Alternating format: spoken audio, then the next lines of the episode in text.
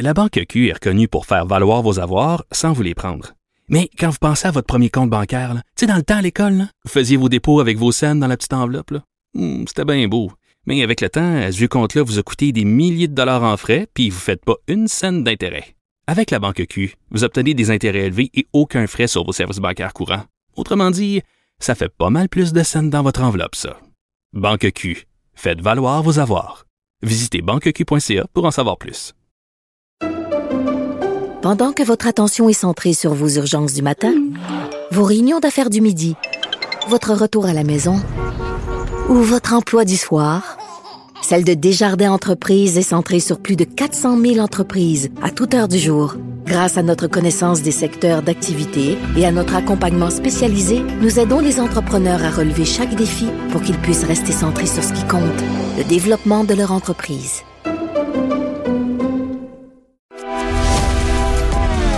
Grand philosophe, poète dans l'âme, la politique pour lui est comme un grand roman d'amour. Vous écoutez Antoine Robitaille, là-haut sur la colline. C'est mardi, jour des actualités de l'histoire. Les actualités de l'histoire. Avec Dave Noël et Antoine Robitaille. Et bonjour Dave Noël. Bonjour Antoine. Dave Noël, c'est notre chroniqueur d'histoire et accessoirement journaliste au Devoir, auteur entre autres de Mon calme général américain. Il est avec nous tous les mardis parce que l'histoire et le passé sont toujours d'actualité en politique. On commence par un sujet crève-cœur, Dave, la démolition de la chapelle du parc des Laurentides. Oui. C'est terrible. Pourquoi ils ont démoli ça? Oui, ben d'abord, pour situer les gens, premièrement, c'est euh, c'est une nouvelle que Radio-Canada nous apprenait samedi dernier, euh, en fin de semaine. Euh, donc, on parle de la chapelle Notre-Dame de l'Assomption, euh, de l'étape dans le parc de Laurentides. Euh, L'étape, évidemment, c'est l'endroit où on s'arrête pour euh, mettre de l'essence dans notre voiture, faire un petit arrêt en Mm. allant vers le Saguenay-Lac-Saint-Jean en partant de Québec. Oui. Euh, et en l'étape, c'est au centre du parc et tout- à côté du bâtiment, il y, a une, il y a une vieille, il y avait une vieille chapelle minuscule, toute petite, mignonne, euh, blanche et bleue avec le petit clocher. Euh, et donc, elle a été démolie euh, récemment. Et donc, c'est une chapelle qui avait été construite en 1950 à l'époque de Duplessis. C'était pour rendre hommage aux 53 pèlerins québécois qui étaient décédés dans un accident d'avion euh, dans les Alpes françaises au mont Aubiou. Ah oui. Euh, donc, ça, ça faisait référence à ça. Euh, le bâtiment, c'est ça, il était, comment dire, euh, il était en, très, en assez bon état quand même. Personnellement, je l'avais, euh, j'avais pu le visiter. c'est ça, tu l'as 2019. visité, Oui, toi? Ben en- oui. avec euh, mon collègue Marco Bella Cirino en 2019 dans le cadre d'une série d'articles sur l'histoire du parc des Laurentides. Oui. Et le bâtiment, effectivement, il était, comment dire, il avait été vandalisé de l'intérieur, mais on voyait que le, le toit, les, les structures de, de- qui soutenaient le toit étaient, étaient encore en bon état. Sur tes photos, parce que tu as pris oui, des photos. Ben, il y a beaucoup de gens qui ont pu visiter ce bâtiment-là que- qui était complètement à l'abandon, ouvert. euh, donc, c'est un bâtiment qui est encore euh, récupérable. euh, mais qui- c'est ça qui a été détruit. Et d'ailleurs, je pense qu'on peut entendre le porte-parole de, la CEPAC, Simon Boivin, qui explique pourquoi ça, a été fait. dans un contexte où il ne s'agit pas d'un bien patrimonial, que le diocèse ne veut pas en reprendre la possession, que la CEPAC n'en a pas besoin pour ses opérations et que le bâtiment est dangereux, ben, la, décision qui s'imposait, c'était la démolition. Donc, Simon Boivin, porte-parole de la CEPAC, euh, était en entrevue avec Radio-Canada. Et on a le député. euh, Simon, qui est un, oui. un ami, qui est un de mes amis, qui était ici à l'Assemblée nationale pour le Soleil pendant des années. Tout à fait. Alors, c'est ça. Bonjour, Simon. Euh, Désolé que tu aies eu à dire ça. Le député péquiste de Jonquière, Sylvain Godreau, euh, est intervenu dans le reportage de Radio-Canada en soulignant qu'on aurait pu au moins mettre des canaux, s'en servir comme d'un d'un petit entrepôt, euh, n'importe quoi, trouver un usage en attendant qu'on fasse mieux avec ce bâtiment-là. Ben oui. Donc, il se désolait de, de- de ce- de cette démolition-là. Et on peut rappeler que la CEPAC, euh, dans le parc des Laurentides euh, spécifiquement, disons que depuis quelques années, il y a vraiment une vague de démolition assez importante. En 2005, on a eu l'ancienne auberge de l'Étape qui était sur le bord du lac Jacques-Cartier, euh, qui était un ben, une reproduction d'un ancien manoir seigneurial qui avait été construit dans les Ah années oui. 70. Euh, donc, il a été démoli en 2005. euh, beau bâtiment avec des lucarnes. Il y a même le Parti québécois qui avait tenu un, un lac à l'épaule à cet endroit-là Hmm. dans, dans le temps qu'il était au pouvoir. Aux, aux alentours de 2020, on a démoli le camp Mercier. Euh, Ah oui. qui, était, qui était sur le point de célébrer son centième anniversaire, qui est un petit bâtiment euh, coquet, disons, qui a été démoli pour faire place à un nouveau bâtiment. Il y avait un réfectoire, je me souviens. Oui, Ah c'est ça. C'était vraiment une architecture particulière de- des années 20, que- à, à l'époque où le parc est ouvert aux voitures. Donc, on, on accédait plus facilement à l'endroit. Et ce bâtiment-là a été démoli aux, alen- aux alentours de 2020 pour euh, être remplacé par, par un bâtiment qui se disait environnemental. Donc, euh, on démolit pour construire euh, un nouveau modèle, disons, de Ça aurait bâtiment. pu être environnemental de conserver Dans- dans le présent, bâtiment puis de l'agrandir. Le recycler, si on Ben veut. oui. Et aussi, euh, nous, avec, euh, avec Marco Bella Serino, en- lorsqu'on a fait notre tournée en 2019, on avait rencontré Louis Lefebvre, qui était un récréologue, qui avait travaillé pour l'aménagement des, des sentiers euh, Oui. euh, du parc de la Jacques-Cartier. Et lui, il nous avait montré les anciens refuges des gardes-feux. Parce qu'au début du 19e siècle, comme on, est- on craignait, du 20e siècle plutôt, comme on craignait les incendies dans la, la réserve faunique, on, on avait des, des gens qui, étaient, qui se promenaient dans le bois et qui euh, repéraient les endroits où euh, il pouvait y avoir des débuts d'incendie. Oui. Et ils avaient des refuges, des petites maisonnettes. euh, et la, la CEPAC, ce qu'il nous racontait, c'est que de façon préventive, ils ils brûlaient finalement ces bâtiments-là pour éviter qu'ils qu'ils ne soient des dangers. Donc, c'est ça. on- Donc, des, des- des bâtiments pour les gardes-feux qui sont brûlés. oui, c'est- le paradoxe. paradoxe, Oui, hein? c'est ce qui avait beaucoup frappé M. Lefebvre. Et d'ailleurs, on, a- on a pu voir une maison de 1928 qui est en train de s'enfoncer dans le sol, dans la forêt. Euh, et il y a des ruines aussi d'anciens bâtiments. Donc, disons que dans, dans le, parc de Laurentides, il y a eu beaucoup, beaucoup de démolitions. Et la chapelle, ça s'ajoute à cette vague-là. Euh, à, contrario, il y a eu l'auberge du lac à l'épaule qui a été rénovée à, à grands frais.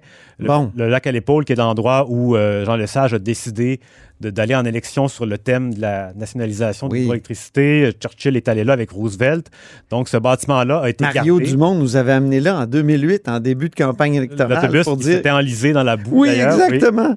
Mais Oui, ça. parce que c'est un endroit symbolique. Donc, euh, au moins, là, la CEPAC a conservé et euh, retapé du patrimoine. Mais disons que ça aurait été difficile de justifier cette démolition-là parce que c'est quand même un grand chalet assez bien bâti, bien conservé. Mhm. Euh, Celui-là, ils l'ont gardé, mais la chapelle, c'est d'autant plus dommage qu'on la voyait du bord de la route. C'est un Oui. bâtiment qui intriguait beaucoup les gens parce qu'il n'y avait pas de plaque non plus pour indiquer qu'est-ce que c'était. Et là, c'est ça. Donc, on considère Ils auraient pu en faire un espace bleu. un espace bleu isolé Ben oui. dans un oasis, mais euh, c'est ça. C'est- disons que ça, ça. Maintenant, il y a beaucoup moins de choses à démolir dans le parc de Laurentides. Euh, Oui. Tout a été fait. On, peut, on, on atteint, on atteint le bout, je pense, euh, du potentiel. Non, la CEPAC n'a pas l'air à se soucier tellement de- du patrimoine, ça c'est clair. Parlons de Pontiac maintenant, parce que Pontiac fait l'objet d'un nouveau texte dans la série sur la piste des archives dans Le Devoir. Et ce n'est pas de ce Pontiac-là qu'on parle. Écoutons un extrait de ce dont on ne parle pas.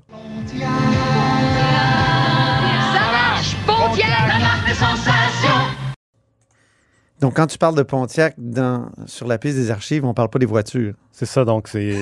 ben, en fait, la voiture a été nommée ainsi en l'honneur du chef Pontiac, qui Oui. était un autochtone de la région de Détroit, la ville de l'automobile. Euh, c'est ça, donc, euh, c'est dans notre série sur la piste des archives avec Est-ce Jean-François que c'est de Nadeau. l'appropriation culturelle? Euh, allez, ben oui, av- avant l'heure. Oui, hein? Oui, en quelque sorte. Donc, il va falloir débaptiser les Pontiacs, mais je pense que ça ne se fait plus des Pontiacs. Je hein? pense que non, c'est ça. Je pense que c'est terminé. Alors, ça marche plus, Pontiac? Voilà, tout à OK. fait. Et dans- Revenons, revenons au chef autochtone, Dave. Oui, donc, dans le cadre de cette série-là, on s'est intéressé, on explore les, les, grands thèmes de notre histoire à travers les archives euh, un peu méconnues. Et euh, la semaine dernière, c'était donc le tour de Pontiac. Euh, Pontiac, lui, après la conquête du Canada par les Britanniques en 1763, il, prend la tête d'un soulèvement autochtone dans la région des Grands Lacs contre les occupants britanniques qui prennent possession des lieux. La raison de tout ça, c'est que, les, contrairement aux autorités françaises de la Nouvelle-France, les Britanniques, eux, ne font pas de dons annuels sans contrepartie. Ils euh, limitent aussi la, distribution des armes à feu, des munitions. Donc, les Autochtones prennent conscience vraiment que de leur, euh, de leur rapport de force qui, qui est affaibli par la conquête, la, disparition de la Nouvelle-France. Donc, euh, Pontiac, il, avec ses, alliés, il, ra- il rallie un, groupe de, nations autour de lui et il s'empare de neuf postes de traite fortifiés euh, tout le tour de- des Grands Lacs. Euh, par la, la surprise, la surprise, la ruse, par exemple, le fort de Michilimackinac, euh, qui est un, fort important à l'époque. Euh, il s'en empare, en fait, ses alliés s'en emparent en, marge d'une partie de crosse. Donc, la, crosse, c'est le sport qu'on connaît aujourd'hui. Il y a deux, deux, nations qui se rassemblent autour du fort. Les Britanniques, la garnison britannique euh, sort, observe le, la joute, la joute et soudainement, la balle tombe dans l'enceinte du fort et c'est le signal pour attaquer la garnison. Euh, et là, tout le monde est massacré à l'intérieur et on a un, dénommé Alexander Henry qui, euh, qui, a raconté son expérience. lui, il réussit à, survivre in extremis et se cache chez ses voisins canadiens, canadiens-français, parce qu'il se rend compte que les Autochtones n'attaquent que les Britanniques et laisse tranquille tous les Canadiens français qui, s'étaient établis là à, à, Michilimackinac. Donc, euh, il y a vraiment une différence parce que Pontiac, lui, ce qu'il espère, c'est que la France revienne en Amérique, qu'il puisse rétablir les liens euh, et rétablir un rapport de force favorable à sa nation, euh, ce qui n'a pas lieu parce que la France vient tout juste de céder le Canada mhm. à la Grande-Bretagne. Donc, euh, c'est ça, c'est ce que d'ailleurs Denis Delage a appelé, le grand historien a appelé la guerre d'indépendance de Pontiac, parce que c'est vraiment une tentative de garder un rapport de force Um, le point tournant de cette guerre-là, qui va durer euh, trois ans à peu près, c'est l'attaque de Détroit, parce que Pontiac tente de prendre la ville de Détroit, la petite ville euh, à l'époque, et il n'y parvient pas. Il demande l'aide des Canadiens français de l'endroit, comment creuser des tranchées pour prendre des forts, comme il avait vu avec, à l'époque de Montcalm. Mm-hmm. Montcalm prenait des forts avec des tranchées, on bombardait le fort avec des canons, et donc euh, il essayait de recréer ça, mais il n'avait pas la maîtrise de cette tactique-là. Lui, il ne, maîtrise que la petite guerre, l'attaque d'escarmouche. donc, c'est vraiment pas euh, comment dire, utilisable pour mhm. rendre des forts. Et c'est ce qui fait en sorte que les Britanniques vont garder le contrôle sur le territoire. Et euh, Pontiac en... C'est fascinant, hein? Tout à fait, c'est vraiment une épopée. Euh, oui. Et en 1746, Pontiac rend les armes, il capitule, il accepte, il reconnaît la, sa défaite. Et lui, par la suite, il va garder son aura de chef, de grand chef, mais par contre, il va avoir des problèmes avec d'autres leaders euh, de la région. Et en 1769, il est assassiné euh, dans la ville de le petit village de Cahokia, qui se trouve sur le bord de la rive, du fleuve Mississippi. Et euh, il est assassiné, poignardé de dos alors qu'il marchait. Et ça, ce qui est intéressant, c'est que c'est un village de Canadiens français qui est un peu un îlot perdu au cœur de la Nouvelle-France, au milieu des, des, des, peuples autochtones, dans ce qu'on appelle, un historien, un grand historien américain, Richard White, a appelé le middle ground. C'est vraiment un endroit d'accommodement euh, raisonnable. Il, utilisait ce terme-là alors qu'il n'est pas du tout lié au ah, contexte québécois. C'est un endroit où il y avait un équilibre entre les nations autochtones et les, euh, les implantations euh, francophones. Donc, et c'est, ce qui est intéressant, c'est de voir que Pontiac est assassiné dans ce village-là par un autre autochtone, en fait, qui est en rivalité avec lui. Et ah c'est ce qui met un terme à sa, à sa, carrière, évidemment. Et point intéressant, c'est que Cahokia s'est déjà retrouvé dans le, en territoire québécois parce qu'après la conquête, les Britanniques créent la province de Québec. Oui. Et euh, en 1774, pour euh, garder la fidélité des, Canadiens français et éviter qu'ils se joignent aux Américains sur le point de faire la Révolution, ils, euh, étendent la, province de Québec jusqu'au bassin des Grands Lacs. Et donc, Cahokia devient québécoise pendant quelques années, le temps que les Américains s'emparent de la région. Donc, Fascinant. Ça a été cette ville-là euh, très éloignée qui, aujourd'hui est en banlieue de Détroit, a déjà été, a déjà fait partie de la province de Québec. Euh, et pour terminer, c'est ça, les francophones de la région vont être encore audibles jusqu'à la fin du 19e siècle, où là, on entend encore les, gens, certaines personnes même qui ne parlent même pas anglais, sont complètement perdus au milieu de tout ça. Et euh, donc, ils vont disparaître tranquillement. Et aujourd'hui, il ne reste plus rien. Euh, il reste un seul bâtiment de l'époque de Pontiac qui est toujours debout. Ah? Mais qui a été très modifié, là, beaucoup, un bâtiment en bois. Il est à quel endroit? À Cahokia directement, et, mais qui a été déménagé pendant l'exposition oh. universelle de Saint-Louis en 1904, il a été démonté, remonté à Saint-Louis. Il s'est retrouvé à Chicago. Euh, il a servi de maison de thé et il est finalement revenu à, à. Donc, il n'y a rien de simple. Heureusement qu'il n'était pas sur le territoire de la CEPAC. Effectivement. Parce que ça serait terminé aujourd'hui. Hein? Je fais référence à notre sujet numéro oui, tout à fait. Troisième et dernier sujet, Dave c'est la parution du 75e numéro du Cahier des 10. Ça, c'est une revue d'histoire. Oui, euh, le Cahier des 10, en fait, c'est produit par la Société des 10 qui a été fondée en 1935 par un groupe d'historiens québécois. Euh, ça comprend 10 euh, sièges. C'est un peu comme l'Académie française l'historien numéro un, euh, à son départ, va céder son siège à quelqu'un d'autre. Ah oui, OK. Et euh, ça fonctionne un peu comme un vieux, mo- vieux modèle, mais qui, qui est resté. Euh, il y a eu des grandes figures parmi cette société-là. On peut penser à Pierre-Georges Roy, Mhm. euh, Luc Lacourcière, l'ethnologue, Jean-Charles Bonenfant, qui a été membre, et le regretté Michel Lessard, qui est décédé récemment. À l'origine, le groupe est composé d'historiens autodidactes. Aujourd'hui, c'est vraiment des historiens professionnels qui ont des formations, qui occupent des postes euh, universitaires. Euh, la première femme a été euh, intronisée seulement en 98, et, mais aujourd'hui, on compte un groupe paritaire. On a cinq femmes et cinq hommes parmi la société des, des dix. Et ils produisent leur cahier depuis 1936. C'est des textes, euh, c'est ça, il y a la- la- comment dire, ça a beaucoup évolué avec le temps, les thématiques abordées. Il y a eu des textes majeurs, notamment euh, Agéudius Fauteux en 1940, qui avait mené une Ah grande oui. enquête pour identifier euh, l'auteur de. De- ce Fauteux, c'est lui qui a fait, ou qui, qui- a été le premier bibliothécaire à la bibliothèque Saint-Sulpice à Montréal. Oui, c'est ça. C'est vraiment quelqu'un qui était très présent à l'époque, un Ouais. autodidacte, euh, qui, a- qui a- en 1940, a publié une enquête pour identifier l'auteur d'un manuscrit. Euh, le sieur de Courville, en fait, c'est un, c'est un- un texte qui circulait depuis des années, mais qui était signé seulement le sieur de C. Ah. C point. Et lui, il a réussi à l'identifier. C'était un texte magistral de méthode, comment trouver l'auteur d'un manuscrit anonyme. Un- Hmm. Un, autre texte important euh, de Luc Lacourcière, qui est un ethnologue en 68, Le triple destin de Marie-Joseph Corriveau. Donc, la fameuse Corriveau, euh, la femme qui aurait tué ses sept maris, Oui, oui. qui a vraiment existé, qui a été mise en cage après sa mort, après avoir été euh, pendue. Euh, lui, c'était vraiment intéressant en détail au procès, euh, à tout, tout ce qui entoure cette affaire-là. Donc, c'est vraiment, il y a eu des bons textes, des textes majeurs. Euh, dans le présent numéro, le 75e, on a un texte intéressant de Christian Blais Oui. qui démontre que le premier gouvernement responsable du Canada euh, ne remonte pas au gouvernement Lafontaine-Baldwin de 1848, mais Ah bon? plutôt au ministère Dra- Draper-Ogden de 1841. Et Ah oui? euh, ouais, il rappelle que ça va, ben, ça, ça va à l'encontre de ce qu'on a, de ce qu'on nous a toujours enseigné. J'ai a- toujours pensé 1848. J'ai- On m'a enseigné 1848. Oui, oui, effectivement. À l'école. Ben, c'est ça, c'est lui, il démontre vraiment que ça, ça a précédé. Et d'ailleurs, en parlant de, de- de- de- comment dire, de la mythologie entourant ça, on peut écouter euh, les minutes du patrimoine qui circulaient dans les années euh, 90-2000, où là, on célèbre le, euh, le premier gouvernement euh, responsable de La Fontaine-Baldwin. Oui, c'est une vision un peu romantique. Oui, oui.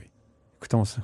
Votre Majesté tolérerait-elle vraiment que les décisions de votre gouverneur général, le vice-roi nommé au Canada par la reine elle-même, puissent être rejetées par des membres élus? Oui, Lord Melbourne, nous vous assurons que oui. Vous voulez dire que Victoria de Grande-Bretagne sacrifierait son pouvoir royal à d'obscurs politiciens de Montréal ou de Toronto? Lord Melbourne, Monsieur Lafontaine et Monsieur Baldwin ne souhaitent que l'équilibre au sein de la colonie. Grâce à ce... Ce quoi encore, Lord Melbourne? Gouvernement responsable, madame. Gouvernement responsable. C'est cela, oui. Et si nous refusions, Monsieur le Premier ministre? Nous serions témoins d'une autre rébellion, je le crains. Gouvernement responsable. Notre gouverneur général, contrôlé non par nous, mais par une assemblée élue.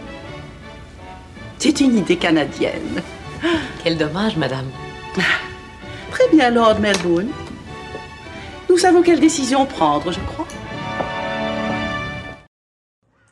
Oh, la reine magnanime qui va nous offrir le gouvernement responsable, sans savoir trop de quoi il parle. Oui, c'est ça. C'est Une idée canadienne. ouais, c'est- c'est vraiment le, le cliché à, Ah, à mon l'état- Dieu. à l'état pur. Ah oui.